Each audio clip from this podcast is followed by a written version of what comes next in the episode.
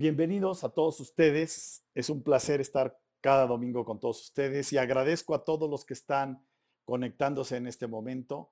Soy el doctor Roch y estoy muy, muy, muy contento porque el día de hoy quiero hablarles de estas conductas atinadas y desatinadas, pero puestas en la vida real y en el momento actual. Todos, todos tenemos estas conductas, pero la vida, pongan mucha atención. La vida es como un teatro y, o como una película de cine. ¿Qué sucede? Primero, es movimiento, no se detiene, no es fotografía, no es cómo me veo bien, es sobre la marcha corrijo. El guion lo vamos escribiendo sobre el mismo momento en que se va viviendo. Entonces es muy interesante hacernos la pregunta de qué papel juego yo en la película de mi vida este papel que yo juego en la película de mi vida es clave, es determinante. Puedo inclusive no ser el protagonista. El protagonista puede ser el malo de mi vida. Y entonces tengo tal odio por una persona que lo hago protagonista de mi guion, de mi vida. Y entonces ahí empiezan los disturbios de las, ojo, conductas locas o conductas desatinadas. No es importante tampoco que tu vida sea perfecta. Es importante que te apasione. Es importante que para ti sea valiosa. Este ser valiosa para ti es lo que representa el reto de vivir. Y este reto de vivir es el reto de ser y de ser quien eres. De esto hablaré y profundizaré más adelante, pero tu película de vida puede ser una comedia, un drama, una novela, una película de misterio o una de acción. Tú decides. Y en tu película hay actores protagonistas y actores secundarios. El gran reto, yo creo, es que te conviertas tú en el actor protagonista de tu vida.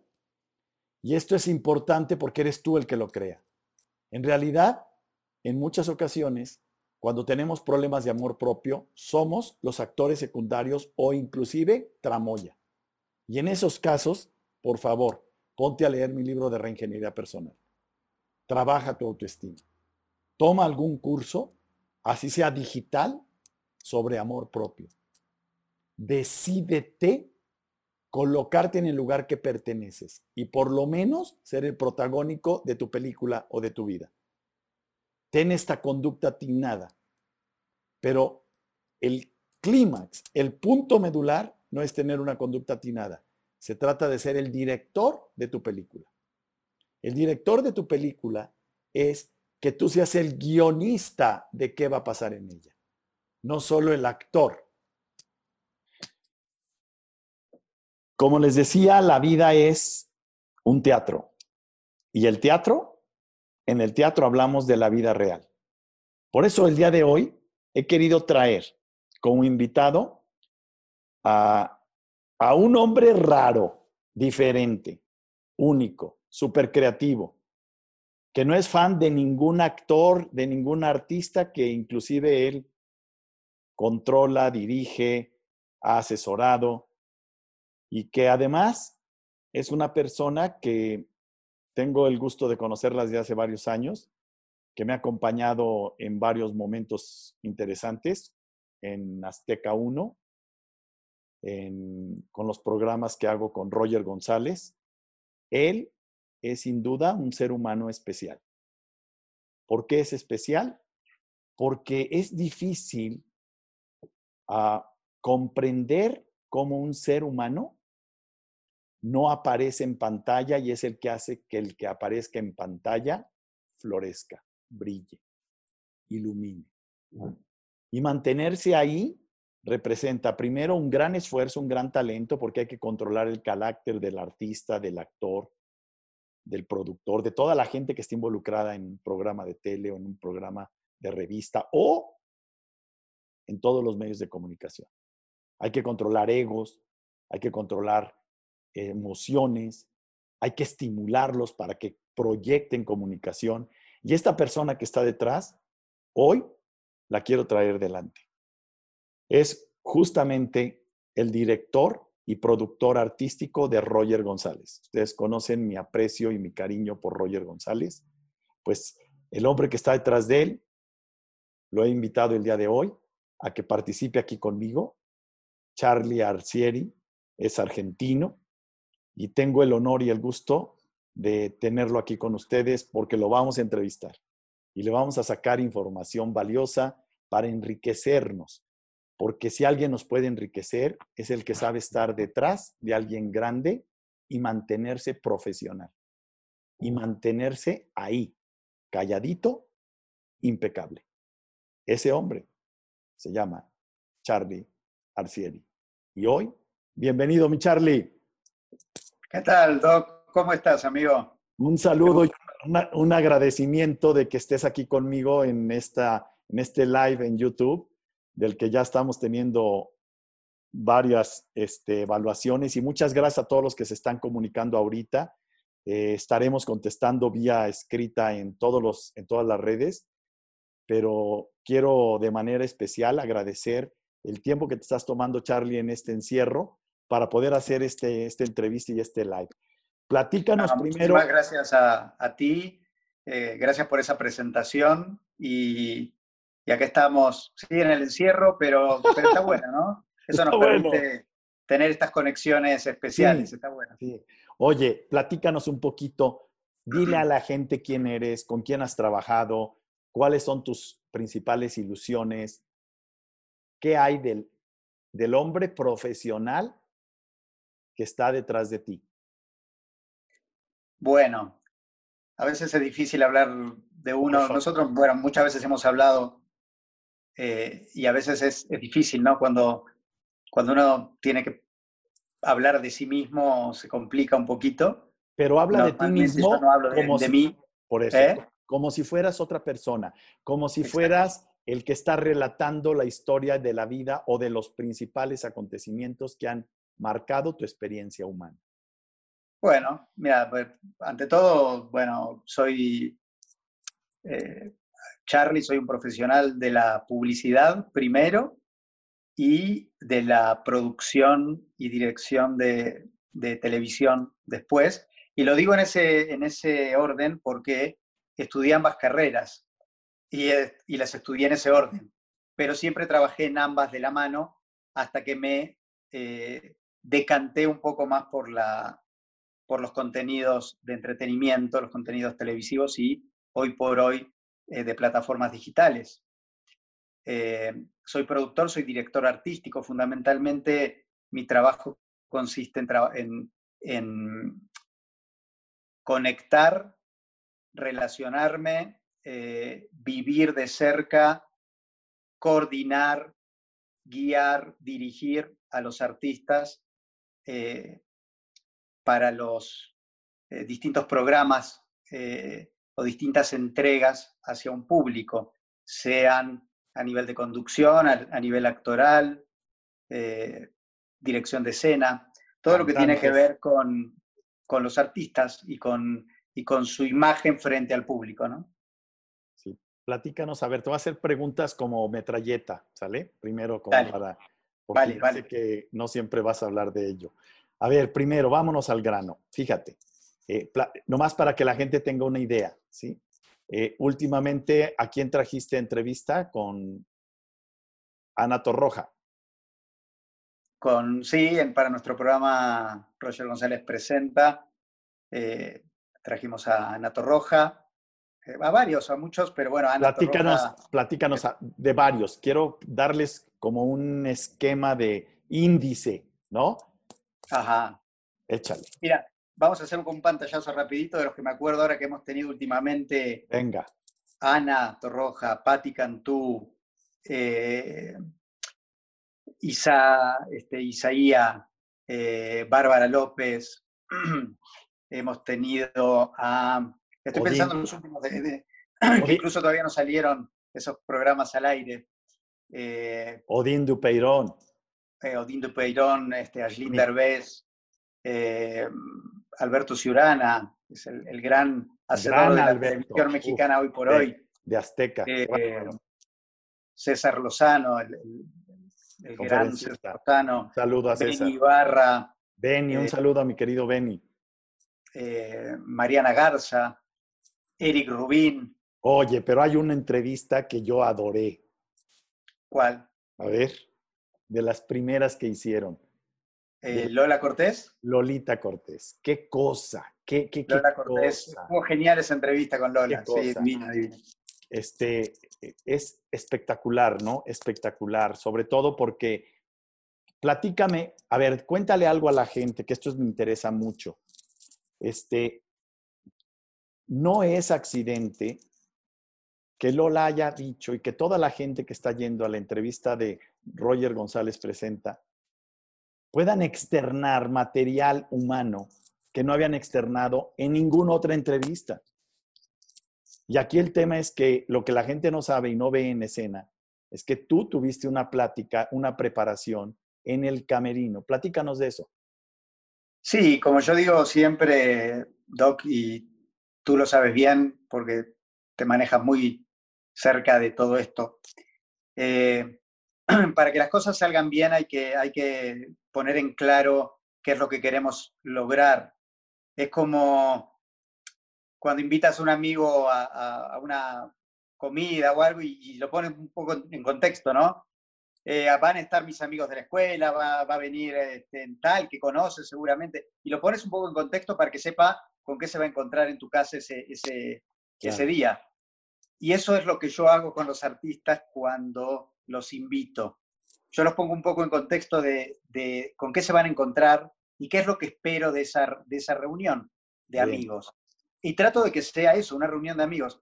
Nosotros tenemos una, una característica eh, cuando digo nosotros me refiero también a Roger González, de, quien estamos hablando ahora, o del programa que estamos hablando. Pero es una característica mía. Yo eh, establezco una relación muy cercana en general con los artistas, por, por, buena onda, porque así se da, porque el medio te va llevando a, a conocerte y, y, a generar una amistad o una relación muy cercana, pero además porque a mí me gusta generar esa conexión emocional desde antes de que entre al aire o, que se ponga frente a la cámara. Entonces, eh, lo que estabas mencionando es que, sí, tal cual, yo no solo les explico de qué, de qué va el programa y, cómo se va a desarrollar la, la, dinámica, se los digo antes por teléfono, pero después cuando, cuando ya están en camerino, yo me tomo una copa de vino con ellos acá se va a saber que todos son unos borrachos en Pedernillo, especialmente yo. Si me quieren regalar algo, ya saben que una buena botella de vino este, será bien recibida. Bien. Este, y, entonces con una copita de por medio platicamos mucho previo a, su entrada al aire. Claro. Y ahí eh, empiezo a, explicar qué es lo que espero de, lo que quiero que nos cuenten, ¿no? Eh, porque es lo que el público, lo que quiero que reciba el público. Entonces yo, sabiendo qué es lo que quiero que reciba el público eh, y que yo me pongo en ese lugar, ¿no? ¿Qué me gustaría, si yo fuera público en este momento, qué me gustaría escuchar? ¿Qué me gustaría saber? Entonces yo me pongo en la piel de ese público Bien. y con mi, con mi relación directa con el artista logro esta, esta conexión especial. Y por eso creo que a nosotros, y además de que Roger es un, un entrevistador y te diría, queda mal que lo diga porque además es mi amigo, pero es real y te lo digo muy eh, así a nivel profesional.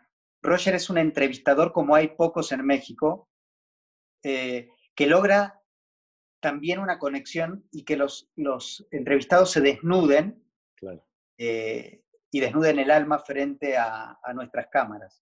Y entonces por eso nos cuentan cosas que no le cuentan a nadie. Claro. Y de una manera en la que no hablan con otros medios. Eso, creo que es lo que logramos nosotros como, pues somos muy respetuosos además con los invitados, con nuestros amigos eh, que, invitamos al programa.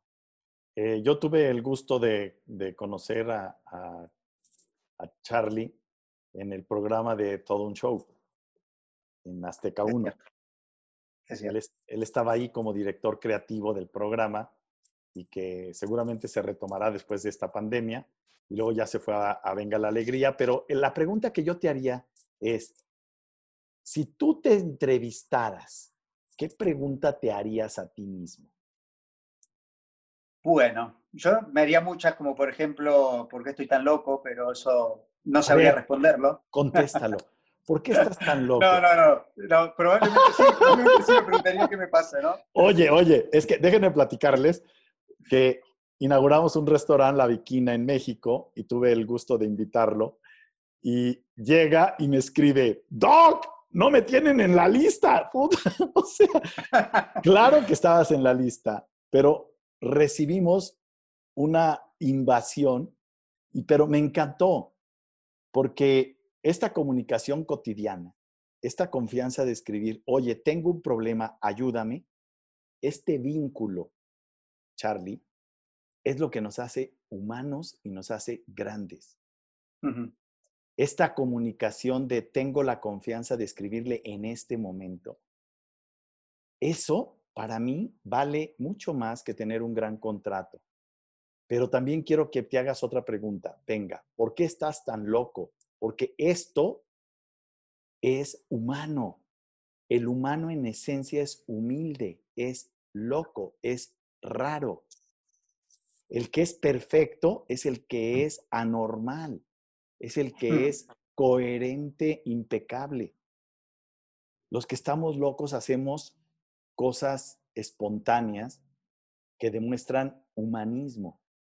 Yo, eso son de las cosas que más valoro, Charlie.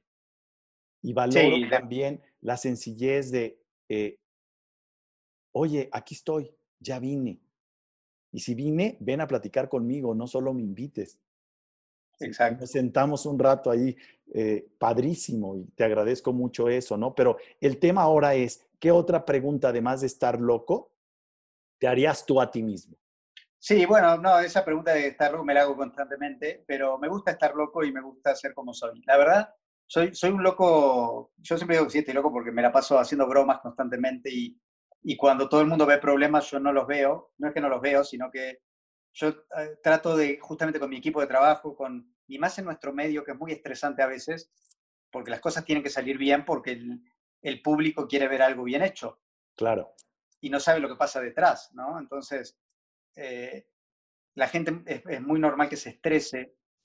Y yo creo siempre que no, como no estamos salvando vidas, bueno, por lo menos a nivel médico, sí, sí, pues a lo mejor sí salvamos vidas emocionalmente, ¿no? claro, claro. Le está salvando la vida de algún modo a mucha gente que está deprimida, está mal, y, el, y el, entretenimiento que uno le, le, ofrece le salva probablemente la vida. Pero pero yo no estoy operando a nadie que se me va a quedar ahí en el quirófano. Entonces yo digo, a ver, para, si no hay una vida en juego, todo está bien. Eh, entonces, con esa mentalidad yo voy y resuelvo las cosas que hay que resolver, que todo se puede solucionar, y esa es mi consigna. Pero entonces todo el mundo me dice, pero nunca te estresas, todo el mundo, mi, mi, gente, mis compañeros de trabajo. Pero Charlie, ¿cómo haces para no estresarte? Y siempre estar contento y siempre estar este, haciendo bromas. Digo, porque esa es mi manera de, ser y porque creo que trabajar seriamente y profesionalmente no está peleado con ser bromista y ser feliz y, ser, y estar contento y generando buena onda, ¿no? A ver, y eso creo que es el, secreto. Una pregunta. ¿Nunca te has deprimido? Sí.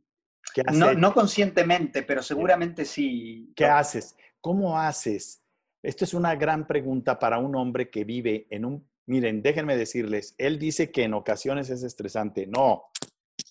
El trabajo de productor y de director artístico de cualquier programa, de cualquier este, serie, de cualquier película, es altamente estresante. Y solo lo puede soportar aquel que tiene habilidades y madurez para administrar ese estrés, porque no solo tiene que manejar el suyo, tiene que manejar el de todo su equipo, lo cual te vuelve un cargador. Entonces, platícanos qué haces, porque para que a ti te tumben del caballo teniendo esta práctica de vida cotidiana está difícil. Y ahorita digas, sí me ha pasado, ¿cómo te recuperas? ¿Qué haces? Mira, yo, trato de ser muy em, analítico, analítico de, la realidad que me rodea y de, mí mismo. Soy un tipo raro, te digo que soy, estoy loco, pero yo antes me estresaba mucho más y, me generaba muchos autoproblemas, ¿no? O sea, esas cuestiones que uno se va cargando de cosas o, esas ansiedades, ¿no? Me gusta tu palabra. Cuidado porque el estrés nos genera autoproblemas. Y la mayoría de ellos son imaginarios. Buenísimo. Problemas que nos generamos nosotros y que no existen porque no, van, no han pasado. Pero eso yo lo he vivido como todos nosotros, todo el mundo lo ha vivido. Bien. Hay que ser conscientes, hay que hacerlo consciente, creo, para, para lograr salir de, de, esas cuestiones y no en, enrollarse en esos problemas autocreados. Claro. Eh, y yo lo manejo bastante bien, creo, cada vez más porque he trabajado en eso, no creas que porque soy mago, ¿no? Como tú, que sí lo eres. yo yo este, he trabajado mucho en mí, he trabajado mucho en, en, en, mis momentos de desesperación y de angustias y de no puedo resolver qué va a pasar si, si no logro que ese artista me, me confirme estar cuando ya lo tengo cerrado y ya ya lo estoy promocionando y resulta que ahora me salió con que no puede, que a lo mejor tiene que viajar y ¿qué hago? Y esto, a eso te lo estoy poniendo puntualmente en un caso de trabajo específico. Pero en la vida también, ¿no? Eso de, ¿y mañana qué va a pasar con el coronavirus? Estamos encerrados, hay problemas económicos, no hay tanto, no hay tanto trabajo. Eh, ¿Qué va a pasar? ¿Qué va a pasar si no puedo seguir grabando dentro de dos meses? Eh, y los patrocinadores van a dejar de... ¿qué, hago, no? Y entonces te empezás a angustiar y eso te empieza a generar una cuestión de ya no puedo dormir, no como bien, porque estoy angustiado y estoy encerrado en ese problema que yo mismo estoy diciendo, ¿qué va a pasar? No sabemos qué va a pasar. Y entonces lo que yo pienso, mi querido amigo, es, como no sé lo que va a pasar, ¿para qué me hago problema? claro. ¿Para qué me estoy generando yo? ¿Y qué pasará cuando? ¿Y si después no, no, hay trabajo? ¿Y si no puedo grabar? ¿Y si, y si explota una bomba atómica acá? ¿Para qué me preocupé? Entonces yo, ahí es cuando digo, tranquilo, hay, o sea, no lo puedo resolver. Es algo que yo no puedo resolver. Yo hago todo lo posible y todo lo que esté en mis manos lo hago. Y con eso me quedo tranquilo. Es un trabajo, ojo, eh, es un tiempo. No, no creas o no crean que que es mágico y que es... Yo siempre digo, eh, el otro día estaba leyendo una, un artículo de alguien, o estaba viendo un video, ¿viste cuando dicen eh, estas cuestiones de quiérete a ti mismo, la vida es linda, quiérete a ti mismo eh, y sonríe? Y siempre sonríe. ¿Y cómo cuando estás estresado? ¿Y cómo cuando estás solo? O sea. Y entonces yo digo, está buenísima la, la, eso de querer ser motivador, ¿no? pero decirle cómo. Déjame decirte algo. la mente siempre miente y nos genera teorías y nos genera pensamientos. Y esos pensamientos normalmente son de perfección.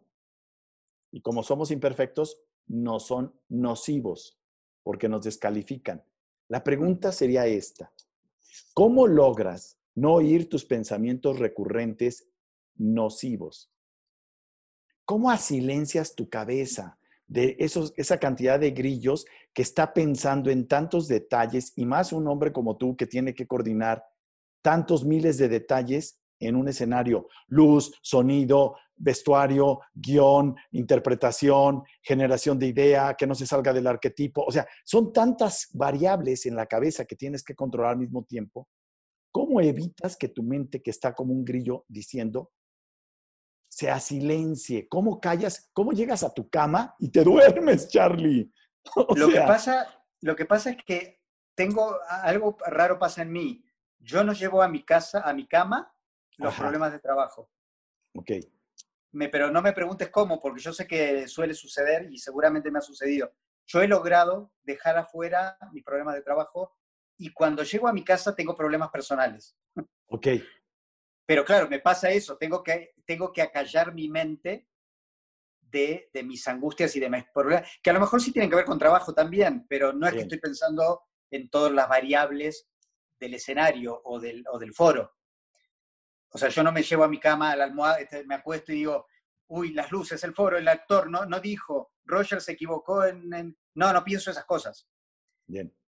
No pienso esas cosas. Sí pienso, a lo mejor, uy, mañana tengo junta, uy, eh, tengo, que, tengo que llamar a tal, a tal artista porque tengo que confirmarlo, que quedamos en hablar, pero ya no hablé hoy. Ese tipo de cosas sí. Eh, pero no me, no me generan tanto conflicto. Esas las, las saco yo rápido. ¿Cómo le bajas importancia a esos pensamientos preocupantes para estar relajado? ¿tú, ¿tú, eres creyente, Doc? Sí, sí, sí, claro. Bueno, yo también, y, te voy a decir algo que me ha pasado que fue muy gracioso porque yo soy católico eh, desde siempre, porque así me bautizaron y demás.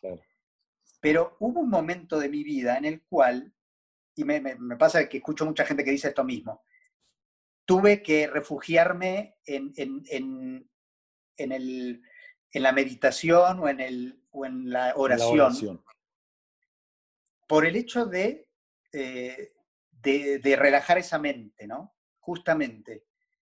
Y eso fue porque alguien eh, muy cercano y muy creyente me fue metiendo poco a poco en eso de, ¿por qué no rezas? ¿Por qué no? Eh, tú reza más, medita, haz, meditación, porque yo estaba en una época de mucho acelere profesional, trabajo, y, mi mente no se paraba, justamente. Bien. Yo decía, Dios mío, no puedo parar, no puedo parar, no duermo, estoy estresado, corro, no me alcanzan las 24 horas del día. Y entonces fue que empecé a, a orar y a encontrarme a mí en esas oraciones y en esa meditación. Yo, yo relaciono, hay algunos que meditan y otros que oran. Para mí es lo mismo, son dos posibilidades de lo mismo. Eh, entonces, y es tu manera de acallar, acallar la mente. Bien. Es acallar la mente. una pregunta, Charlie. Una pregunta, Esa es la respuesta. ¿Eh? ¿Eh? ¿Cuál es tu Ikigai? ¿En dónde está tu fuente de tomar energía? Tú siempre traes una energía altísima. ¿Dónde está tu sentido de vida? ¿Cuál es? ¿Cómo, cómo conectas con él? Háblanos acerca de tu pasión por vivir, porque yo te veo todo el tiempo y, cuando platico con Roger y demás, o sea, es, y el Charlie me lo resuelve, o sea, no manches. O sea, ¿cómo, cómo? A ver, primero, ¿cuál es tu pasión por vivir? ¿Cuál es tu ikigai? Bueno, mi pasión es la vida misma. Yo soy, de verdad, me, para mí la vida es un regalo muy lindo muy, y muy aprovechable y muy disfrutable, pero en las pequeñas cosas y en los pequeños momentos. Bien. Eh, y, siempre fue así también, ¿eh? No, no creas que no. Para mí, yo disfruto la plática con un amigo, pero y cuando estoy en plática con un amigo, estoy en la plática con mi amigo. Ese es un buen punto cuando estoy tomándome yo solo, acá ahora que estamos en el cielo, yo, estoy solo, yo vivo solo. Eh, no sé si puedo hacer un llamado a las chicas que están escuchando. Apúntense, porque el pobre no... Estamos, Oye, diles, ¿de qué ciudad de Argentina eres? De Buenos Aires. De Buenos Aires. Pero y voy a, voy a, hacer una aclaración también, amigo. Soy argentino, pero no ejerzo. Quédense tranquilos. Sí. Ah, qué bárbaro. Oye. Entonces, nada, eh, volviendo a la, pregunta y a, responderte, no dejarte sin respuesta. Sí. Mi, sentido de vida es la vida misma y, me parece que la vida de verdad es corta. Cuando decimos la vida es muy corta, la vida es muy corta. Y la vida, además de ser muy corta, te da muchas posibilidades. o sea, date cuenta, ¿no? Es algo muy corto que te da muchas posibilidades. Y ante esa idea y esa creencia y esa convicción que tengo, mejor dicho, yo vivo cada momento tratando de hacer lo que me gusta realmente. Yo no hago nada que no me guste. Si tú vienes un día y me dices, Charlie, eh, tengo un negocio impresionante, te vas a hacer millonario mañana, tienes que vender papas en todas las verdulerías de México no lo haré. Porque no me gusta vender papas. claro. No es lo tuyo. no es lo mío, pero además suponen, supongamos que puedo hacerlo, puedo tener capacidad de vender papas. Pero si no me gusta, te puse el ejemplo de las papas. Sí, claro, claro, claro. si no te gusta, no le entras. Hasta lo que quieras, hasta lo que quieras. Eh, si yo no siento que eso a mí me va a hacer feliz, porque yo sí creo en la felicidad y creo que la felicidad puede estar en de verdad en tomarte un cafecito bien cargado, si te gusta el expreso, eh, solito, escuchando música. O una copa de... En ese pequeño momento solo puede estar la felicidad. Sí. Y de verdad que, pero no creas que son palabras que digo, de verdad, Yo lo sé. Porque no quiero sonar motivador. De verdad que es así, de verdad que así lo vivo y por eso estoy contento todo el tiempo. Y, hago bromas todo el tiempo porque además me gusta hacer reír a la gente. Eh, y me gusta que la gente sea feliz y que sonría. Entonces, como a mí me gusta ver sonreír a la gente porque me gustan las sonrisas, me gusta disfrutar de una sonrisa. Y como no puedo decirle a alguien, sonríeme, yo lo hago reír. Claro. Oye, una pregunta y cambiando de tema. Dime. ¿Qué pasa? ¿Qué pasa? Porque la gente no sabe, en ocasiones hacemos cosas y la gente dice, ah, estuvo bien, pero hubo un trabajo enorme. Por ejemplo, la entrevista de conseguir a Ana Torroja. ¿Cuánto tiempo te llevó y qué anécdotas puedes contarnos de esa que acaba de pasar? Sí. Eh, para conectar. ya sé, para conectar. Ahora que estamos haciendo esto, todavía no sale al aire, sale creo que mañana. Sí. Eh, pero, eh, bueno, con Ana o con cualquiera. Es no, platícanos, ¿cuánto tardaste, ¿cuánto tardaste en que Ana decidiera aceptar, se diera el espacio, la contactar? O sea, todo el trabajo que hay detrás.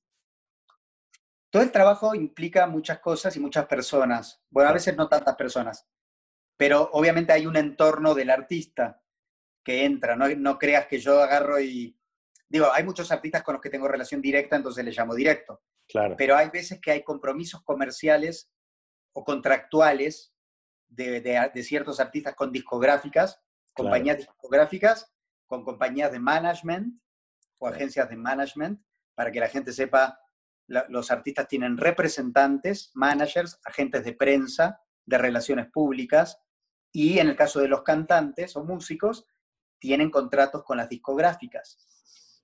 Nosotros como, parte de esta industria que tiene que contactar a un artista para, para entrevistarlo, para tener una dinámica de... que salga al aire. ¿Eh? Que salga al aire contigo en tu programa. Que salga al aire en, un proyecto mío. Eh, tengo que lograr empatar los intereses de muchas personas y de muchas compañías. Claro. entonces, tengo que lograr que Ana esté disponible. Digo, me gusta porque estamos hablando puntualmente de un caso. en este caso, Ana Torroja, eh, que esté disponible, que quiera estar con nosotros, que le interese nuestro proyecto para estar ella. Digamos que estamos hablando de una leyenda de la música mundial. De Mecano y de... De Mecano y solista y nada, es una leyenda. Y además es una persona impresionante que tiene una historia de vida increíble eh, y es un talento y es un artista con todas las letras. Entonces, o sea, es, es, es una persona que eh, tiene, le tiene que interesar a ella estar con nosotros, no solo a nosotros tenerla, porque yo puedo decir, quiero tener a Ana Torroja o a Ricky Martin o a quien sea, y a, y a Ana no le interesa y me dice, qué lindo, gracias Charlie, no me interesa. Claro. Entonces, primero hay que lograr que tu producto sea interesante para los artistas. Bien. Segundo, que sea interesante para una compañía discográfica, que es la que maneja su carrera musical. Claro. Y además que para su management, su agencia de management, sea interesante en ese momento eh, que ese artista, que su artista esté expuesto ante un medio frente eh, para, mostrarse o mostrar algo puntual eh, frente al público, ¿no?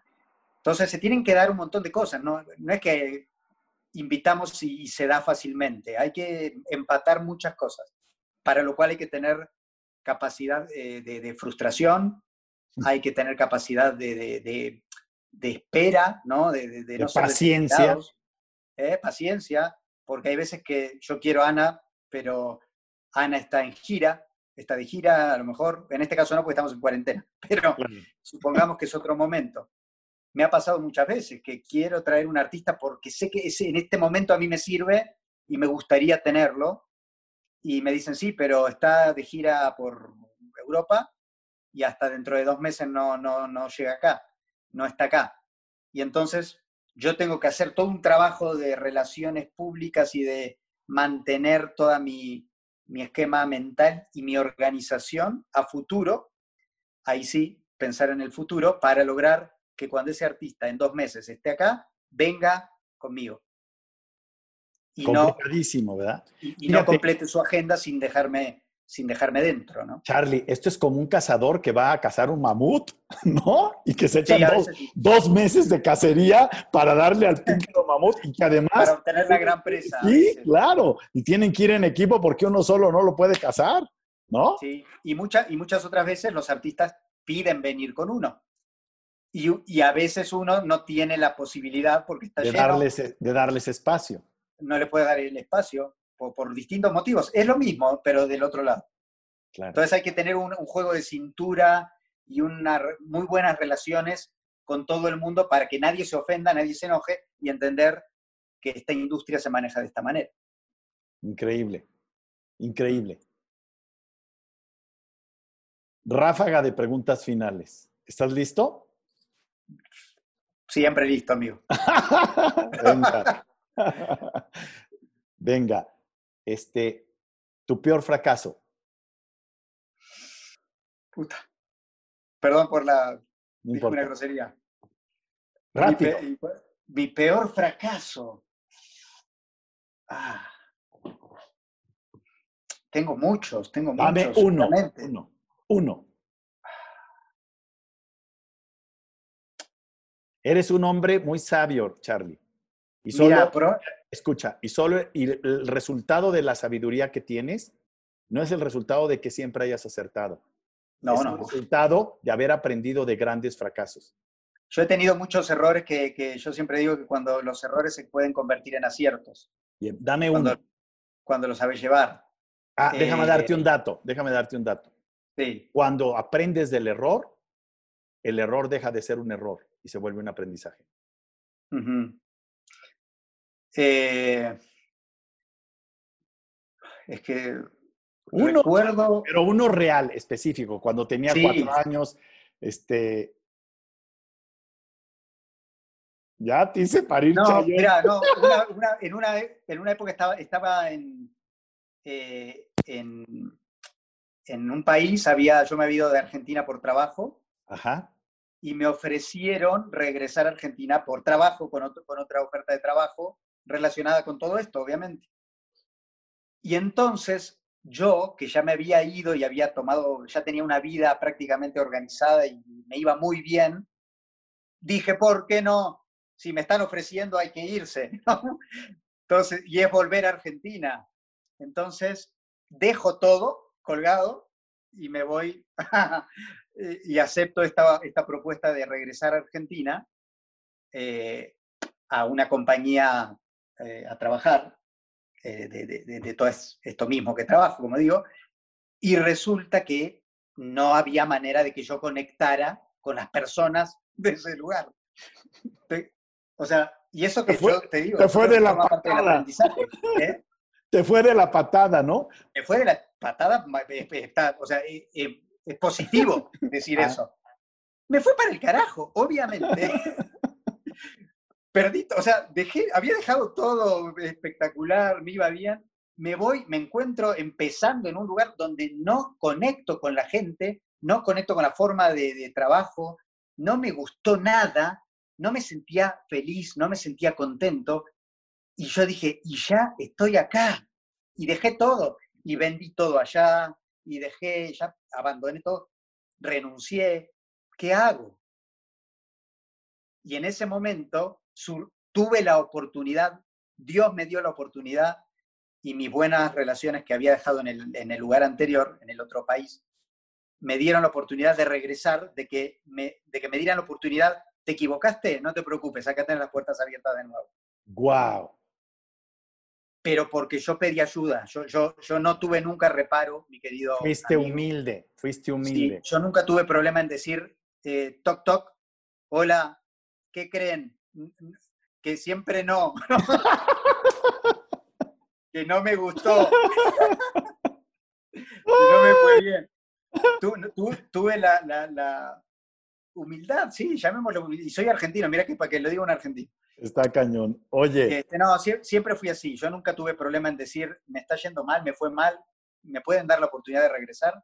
Y me dieron, me dijeron, sí, Qué belleza, te equivocaste, no te otra Vez. Fíjate, ¿Eh? otra vez aparece la historia humana. aparece el ser humano de la cotidianeidad, de reconocer su realidad y de expresarla tal cual. ¿no? ¿Qué te trajo a México? ¿Quién te trajo a México? ¿Por qué estás en México? ¿Qué haces aquí, argentino? ¿Cómo, no, no, no, no. ¿Cómo, ¿Cómo sales de tu país? Que para mí ese es algo muy fuerte. Y, y, te lanzas. Y, y, por qué ahora en México? Ya has tenido mucho éxito en México. Y Roger te quiere, pues yo soy testigo del cariño y del aprecio que te tiene y del respeto que te tiene y del caso que te hace. Porque, no a cualquiera le hace casos, ¿eh? No a cualquiera le hace caso. No, pero Roger es un tipo muy... Yo creo que ese es su secreto. Eh, Roger escucha mucho, es un profesional que es muy bueno, pero sabe escuchar, sabe, sabe escuchar. Está abierto. Pero bueno, yo Roger... ¿Qué te trajo? ¿Eh? ¿Qué te trajo a México? ¿Lo conociste en Argentina, en Disney Channel? A Roger lo conocí en Argentina, pero no me trajo Roger a México. Yo vine a México. Sí, yo sé, yo sé. De hecho, Roger estaba en Argentina. Nos conocimos allá, pero él estaba en Argentina y yo estaba en México en un momento. Y cuando él regresó a México, nos volvimos a, a ¿Quién te para trabajar. ¿TV Azteca? No, no, no. Empezamos a trabajar juntos en. El primer proyecto que hicimos juntos cuando regresó fue en radio, en EXA. En EXA, cierto. Pero ¿quién te trajo a ti a México? Exa te ¿Eh? trajo a ti a México. ¿Quién te trajo a, a mí me trajo, yo acordate que yo soy publicista, soy creativo publicitario también. Sí. Entonces yo muchos años trabajé en publicidad mm, y eh, hubo momentos que, en que trabajé en, ambos mundos a la vez, que son muy, muy cercanos, la publicidad y, el entretenimiento. Eh, y yo, yo llegué a México con una agencia de publicidad. A mí me trasladaron con una agencia de publicidad muy grande, internacional, eh, yo llevé muchos años la cuenta de, entre muchas cuentas, eh, a nivel creativo, Coca-Cola, eh, General Motors y demás, muchas, muchas marcas, perdón que estoy nombrando marcas. No, está bien, no pasa nada. Pero si nos quieren patrocinar, bienvenidos. Ojalá, ¿verdad? que se apunten. Exacto, entonces yo trabajé muchos años haciendo campañas para muchas marcas, pero incluida Coca-Cola para toda Latinoamérica. Y y llegué a México con la agencia que en ese momento llevaba Coca-Cola y muchas otras marcas, pero digo, yo llegué trasladado a México con esa agencia. Por eso vine a México y aquí me quedé. ¿Y de la agencia cómo te metes, y cómo entras a TV Azteca y cómo entras a EXA? Porque, porque, como digo, yo trabajaba en ambos mundos o me relacionaba en ambos mundos. Eh, ambos mundos van de la mano. Sí, van de la mano. Y, y entonces yo después de, TV, de, de, esta agencia que se llama McCann Erickson, eh, que es donde yo llevaba Coca-Cola, como digo, entre otras cosas, me contrata la agencia de la competencia. ¿Puedo mencionar marcas otra vez? Sí, sí, claro. Me, lleva a la agencia que lleva eh, a nivel internacional, a nivel mundial, Pepsi. Claro. Entonces, me jala eh, la agencia que lleva Pepsi para ir, para llevar la dirección regional creativa para Centroamérica y el Caribe. Wow. Entonces, en ese momento, eh, yo, me iba, yo viajaba mucho a filmar a Argentina, porque los costos en Argentina eran mucho más convenientes para filmar. en, ese, en ese momento fue que conocí, eh, trabajando con Pepsi eh, y que trabajamos muy de la mano con Disney Channel. Claro. Eh, había mucha mancuerna ahí. Entonces yo ahí fue que conocí a Roger a través que él estaba en Sapinson. Y yo ahí conocí a Roger eh, y de hecho lo contratamos para una campaña eh, que estaba involucrada la gente de Disney Channel, este, involucrado, bueno, obviamente Pepsi, y estaba Roger, estaba Carla Medina. Bueno, nos llevamos a todos para esta campaña que yo dirigía. Entonces, ahí, ahí nos conocimos y nos hicimos amigos. Y bueno, posteriormente yo eh, regreso a México, después de esa filmación, digo, regreso a México, y estando aquí, cuando Roger, eh, yo ya me, estaba, ya me había conectado con TV Azteca, yo había presentado una serie de pilotos y de, programas, eh, sí, pilotos en TV Azteca y demás, pero cuando llega Roger es donde se hace toda este, este, esta explosión del mundo del, del, entretenimiento y del trabajo conjunto de Roger con, conmigo o viceversa. Porque empezamos a, a, crear una, un lazo de trabajo muy fuerte, además de la amistad. Y eh, él me propone hacer el programa de radio de EXA, que se llamaba Wake Up. Wake Up, ¿cómo no? Iba todos los días de 6 de la mañana a 10 de la mañana, de 6 a 10, el horario eh, estelar de la radio, de EXA 104.9. Y yo era el director creativo del programa, pero también me, me, me, metí en el aire y entonces también era locutor o tenía mis personajes y mis secciones ahí en el programa eh, frente al micrófono. Bien. Eh, y fue un éxito, ganamos premios, ganamos los Kid Choice Awards con el programa, como mejor programa de radio. Teníamos muy buen contenido, era un programa muy lindo, muy exitoso, la verdad nos fue muy bien y nos gustaba mucho. Y de ahí salieron las ideas de seguir trabajando juntos y generar los contenidos que hoy hacemos. Roger González, Present, Roger González Show, el Late Night Show, eh, que lo creamos de cero juntos. Eh, Roger González Presenta, que también lo, crea, lo hicimos desde cero, desde el escritorio, digamos, desde la, desde la mesa de café. Claro. Pero en el, en, el camino también eh, yo entré a TV Azteca gracias a mi, a mi trabajo en Roger González Show. Eh, me, dan la oportunidad, bueno, de, trabajar con Roger y de mostrarme desde ese lado, me dan la oportunidad de, de convocarme para, para, trabajar, ser director creativo y productor creativo en, en TV Azteca en todo un show y programas especiales, los especiales de, TV Azteca. Y luego ya me salí de ahí, me, me, fui, ya era demasiado carga de trabajo. Ahí sí que sentí mucho estrés en esa época, porque tenía mucho trabajo en todo, eh, era demasiado. TV Azteca, el, show, eh, esto, lo otro, mil, mil otras cosas. Yo también sigo haciendo publicidad. Eh, además, sigo haciéndola por mi cuenta. Tengo, tengo algunos clientes a los que les hago campañas. Eh, y entonces eh, era demasiado. Entonces traté de tomar algunas cosas eh, y, nivelar un poquito mis, mis exigencias. Increíble. Oye, preguntas continuas. Si yo dijera que te estás muriendo ahorita y pasara una ráfaga de los momentos más álgidos desde que naciste, háblame de esos flachazos que pasarían en tu mente. Cuando dices álgidos, ¿te refieres a, estresantes o a, momentos eh, felices? ¿A qué le llamas álgidos? Álgidos son momentos con gran significado, con gran carga energética y pueden ser sin importar dolorosos o gozosos. Los dos son con gran carga energética. Yo he encontrado que el ser humano necesitamos energía. Y si no la puedes tener de una experiencia agradable, buscas y la vida te pone en una experiencia desagradable para que tengas la energía y sigas tu camino. Lo que no es tolerable es quedarte. Y, y en el final de la vida, cuando dicen que vemos esa luz, esa luz que ilumina el camino de ya te vas, güey, y sigue la luz, ¿no? Lo que digo, nadie, no sé, digo, es lo que han contado los que se han muerto y han regresado. Como te acuerdas, no sé si viste la película de Flatliner, ¿no?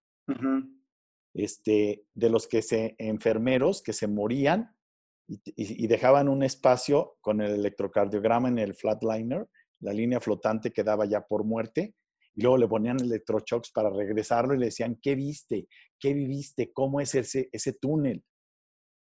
Entonces, todas estas experiencias, si, si tú ahorita estuvieras en ese flatliner, de que estuvieras, estás últimos minutos de tu vida, y que pasa esta vida así con insights, con momentos significativos, sin darles título de bonito, agradable o desagradable o doloroso, de tu infancia, de tu infancia, vamos por etapas, de tu infancia. Perfecto. Échate. ¿Qué recordarías? infancia, Uno. Bueno, te, te, a decir dos. Uno de más chiquito y uno un poquito más grande, pero de infancia. El primero, eh, el kinder, la etapa del kinder, eh, porque yo, eh, me gustaba mucho jugar eh, con, con, carritos que no eran carritos. Y me acuerdo mucho de eso, de que cualquier cosa formaba un carrito y, y, me imaginaba que era un carrito cosas que no lo eran. Y no porque no tuviera carritos a mano, sino porque me gustaba darle forma a otras cosas. Y eso yo creo que me marcó mucho posteriormente. Y me lo acuerdo mucho, esa, esa, etapa de mi vida, ese momento. Me acuerdo mucho mis amigos de la, de, de, de la primaria, de la escuela primaria, que siguen siendo mis amigos hoy.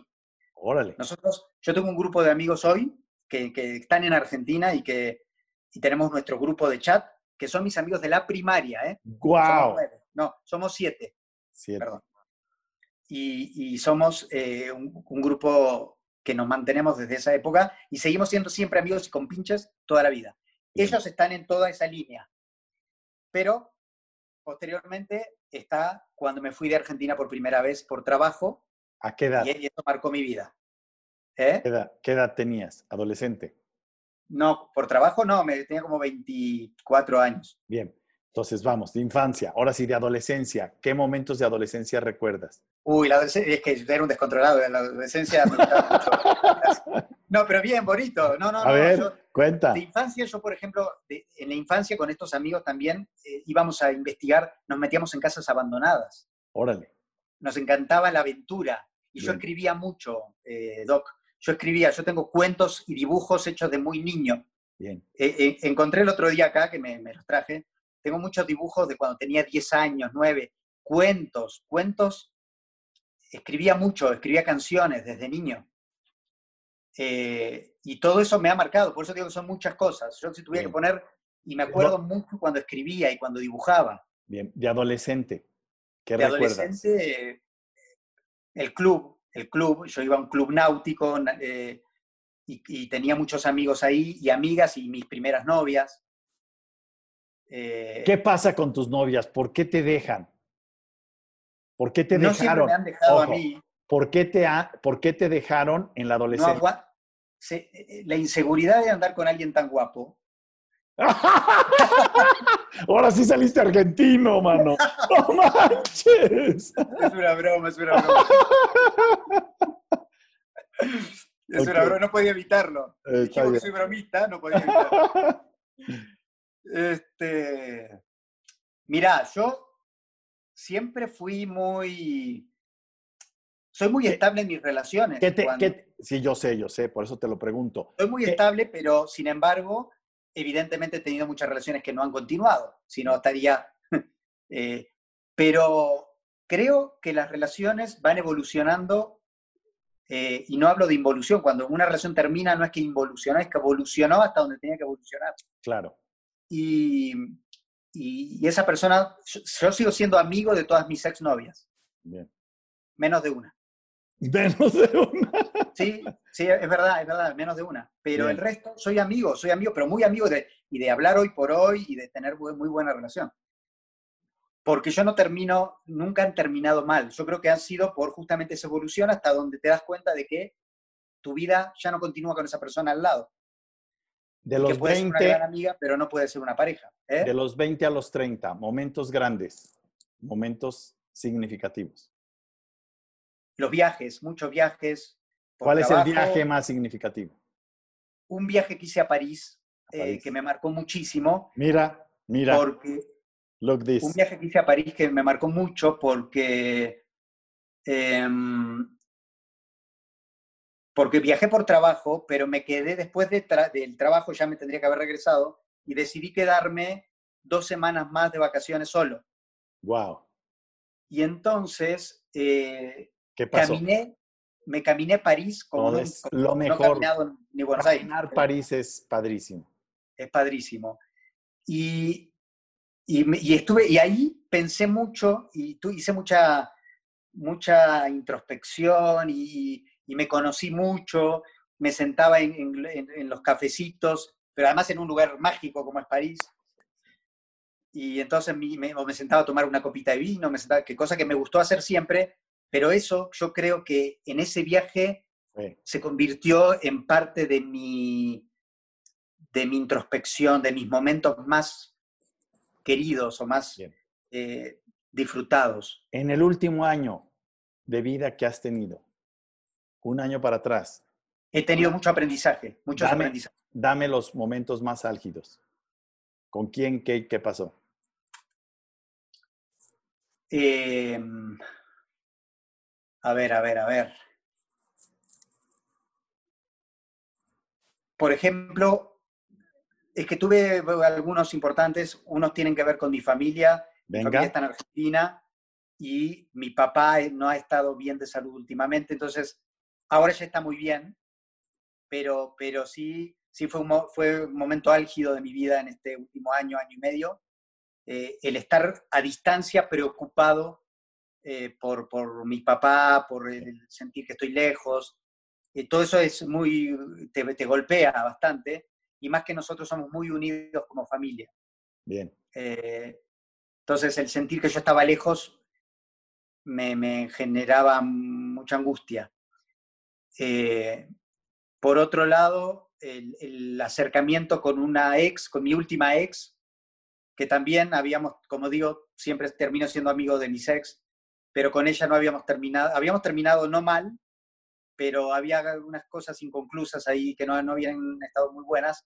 Eh, no graves, pero que no, no generaban una buena onda como para decir somos amigos.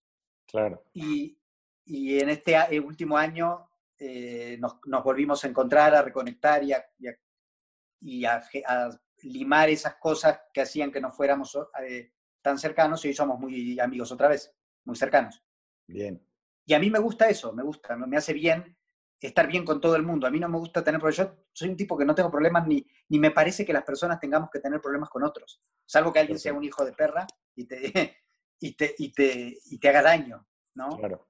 Adrede. Pero si no, yo, yo confío mucho en el ser humano, en las personas, y me gusta que haya buena, buena onda y me parece que, que es lindo generar buena onda con todo el mundo.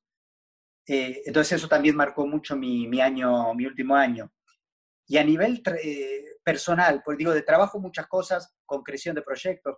Roger González presenta que, que desde que estamos al aire desde enero y está teniendo, estamos teniendo muy, muy buena aceptación y mucho éxito en Spotify, en YouTube, y nos está yendo, estamos, nos están tomando de otros medios eh, como noticia, digamos, de, de- de lo- de las entrevistas que estamos haciendo, lo cual no esperábamos semejante repercusión, eh, no por no esforzarnos en el trabajo, sino porque hacemos nuestro trabajo Claro. y nos damos cuenta de la Tienen que millones es a de veces, views. ¿no? ¿Cuán- qué- da- danos el, el- el volumen de views que tienen en Spotify. En, Spotify tenemos de en promedio 3 millones, 3 millones y medio de reproducciones por episodio. hemos tenido picos más altos y hemos tenido más, pero el promedio es ese. Wow. Y sí, muy, muy bien. Y, em, y a nivel personal, este último año eh, ha sido de mucha de, de mucha meditación, de mucha oración. Bien. Eh, me he encontrado mucho con, con un Charlie que, que me gusta mucho, eh, de que eh, hago muchas cosas hacia afuera, pero sé manejar mucho el hacia adentro. Bien. Y me gusta mucho estar conmigo mismo, por eso la cuarentena no la sufro, la disfruto. Porque déjame decirte algo, Charlie. Un director eh, como tú eh, tiene que ser psicólogo de los artistas, tiene que ser amigo, tiene que ser psicólogo de sí mismo. Yo tengo un libro que se llama Reingeniería Personal y el objetivo es que, se, que te vuelvas tu propio psicólogo, tu propio sacerdote, tu propio guía, para que Sí. puedas ser tú eso de los demás. Pero en Exacto. tu caso es una exigencia. O sea, el artista es muy sensible y fácilmente tiene caídas. Y tú tienes que mantenerlo up para que conecte como cantante, como actor, como conductor, como actor, como lo que sea. Entonces me parece Sí. fascinante eso. Y qué padre que lo estés diciendo. Ha sido una entrevista exquisita, la he disfrutado muchísimo. Quiero agradecerte y agradecer a toda la gente que nos está hay mil preguntas ahí, Charlie. Este, quise más bien tener este, esta apertura en esta ocasión contigo, pero iremos contestando todas esas preguntas y quiero agradecerles a toda la gente que nos está siguiendo. Eh, muchísimas gracias y gracias a ti. Últimas palabras, dinos tus redes sociales, cómo, dónde seguirte, Platícanos. Venga. Bueno, muchas gracias por la, por la invitación a esta, esta entrevista, a esta charla, amigo. Fue un placer para mí. Eh, para mí no es fácil estar de este lado eh, respondiendo sobre mí. O sea, claro. no es lo habitual. No es lo habitual, eh, no es lo habitual para nada. Entonces, te agradezco mucho porque es un ejercicio interesante.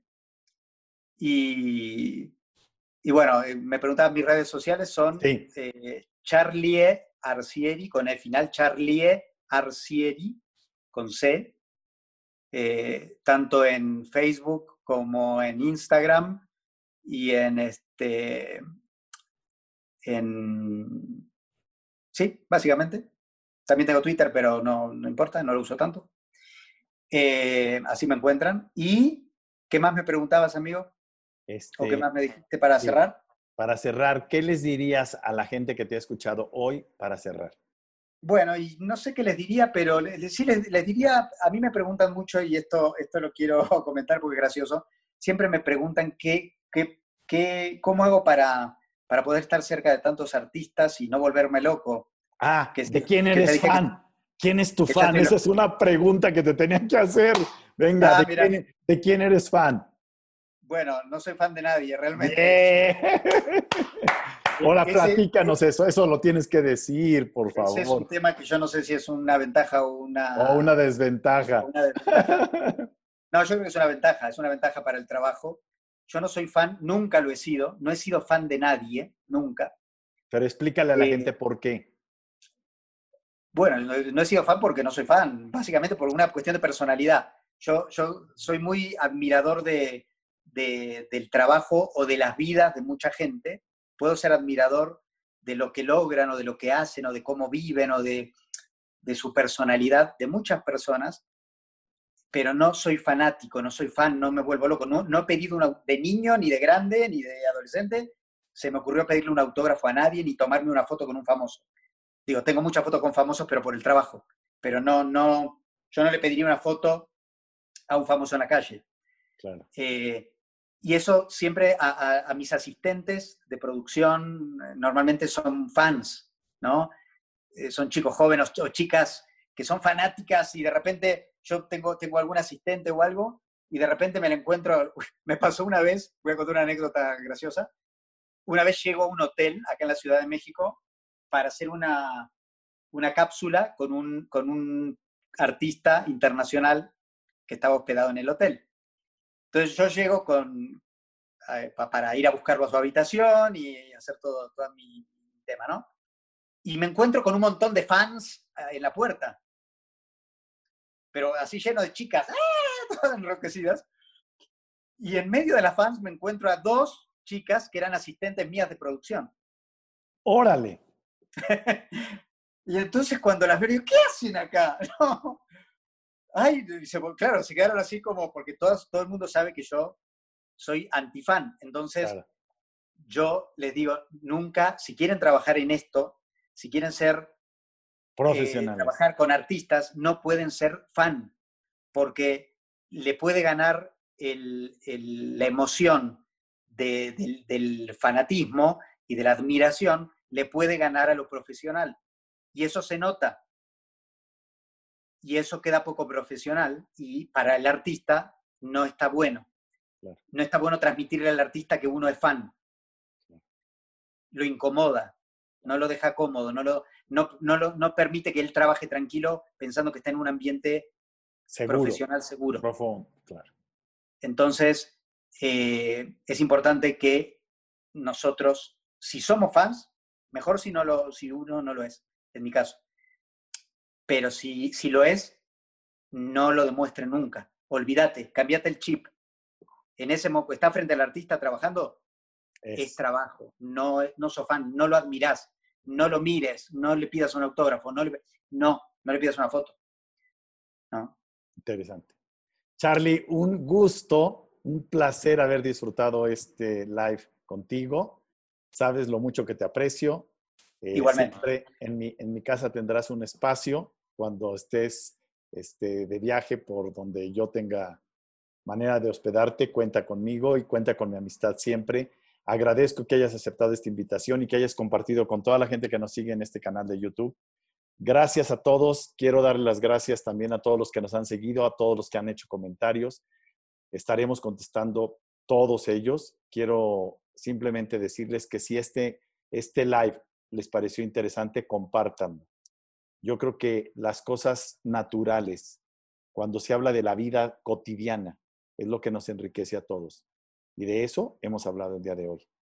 Que ojalá tu vida sea una obra de teatro donde tú no seas solo el protagonista, sino seas el director del guion de lo que quieres escribir en ella, para que se convierta en algo que sea digno de ser leído, de ser visto, de que se pueda comentar de él, pero sobre todo que para ti resulte emocionante, apasionante, y que ahí en esa historia de vida que estás contando con tu propia vida, encuentres tu Ikai. Tu Ikai, que es tu sentido de vida, aquello que te energetiza y que hace de ti un ser de ordinario en extraordinario. Descubre tu genialidad y hazte cargo de ella. Soy el doctor Roche. Gracias. Muchas gracias por habernos sintonizado y dale clic a la campanita y compártelo. Muchísimas gracias. Charlie, un gusto. Saludos. Muchas gracias, Doc. Un abrazo grande.